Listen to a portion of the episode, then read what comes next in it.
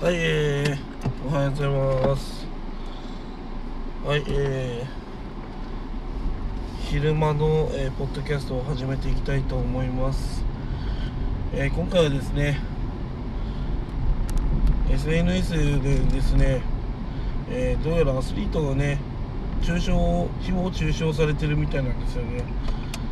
はい、えーその件について話していきたいと思います。はい、えーまあ、まずね、まあ、結論から言わせていただくと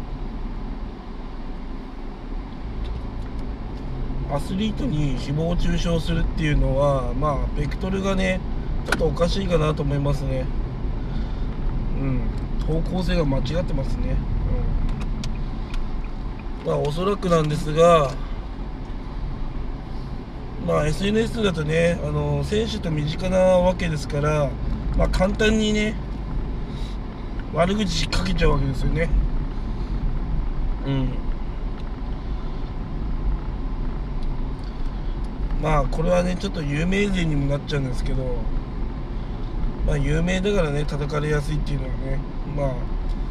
まあだからといってね有名税だからって叩いていいわけでもないんですがそう SNS をやるとね距離が近くなってしまいますからやはりねこう文句言われやすくなっちゃう状況がねできてしまってるんですよね、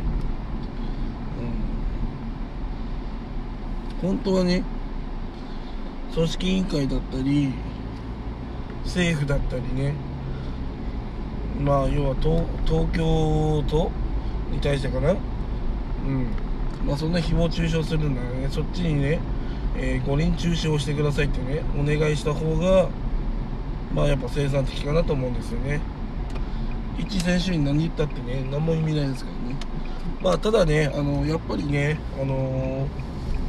選手が喜んだりとか負けたりとかやっぱそういう風なところを見てね要はねみんな自粛でまあ頑張ってるわけですけどもまあそんな中ね笑ね、すごい自粛でみんな頑張ってる中、まあ、選手がねこう楽しそうにしたりとかねこう自由な雰囲気がね出てるので、まあ、やっぱどうしてもねやっぱこ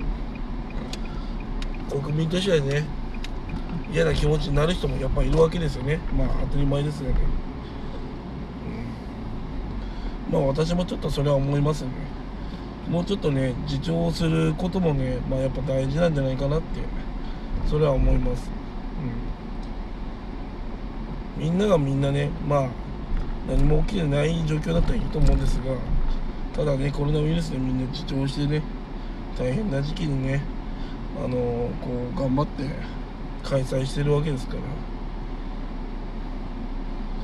うんなんか私はそう思いますね。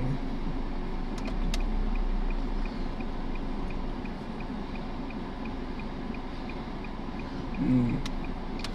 やっぱそういう風になっちゃうと思うんですよねこう。みんながみんなやっぱね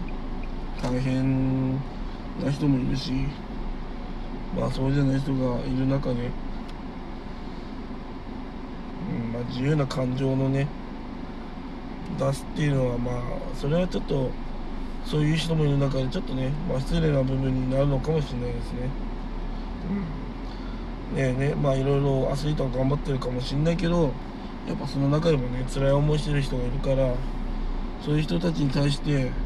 まあ、選手もね気遣うべきだと思いますね私は。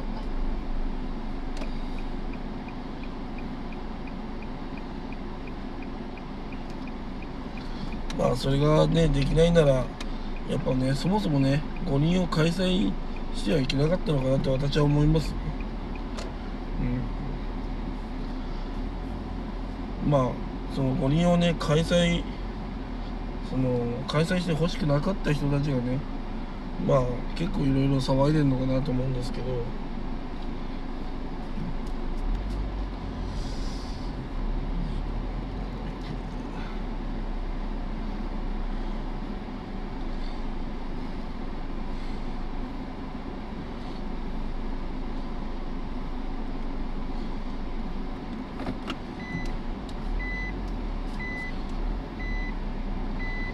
まあそういうのを考えて、まあ、やっぱりね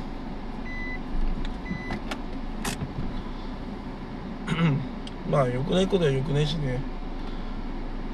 うんいいことはいいいいことでね。やっぱそういう風にしていった方がいいと思うんですよね。うんまあすいません。うん。私が言いたいことはそういうことですね。まあ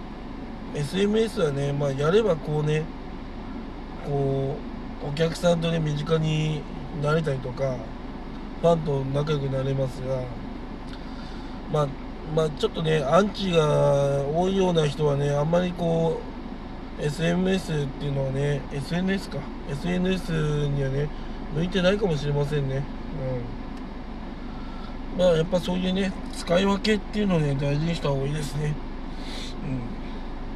今は Twitter だとなんだっけなフォローしてる人しかあの返事送れないとか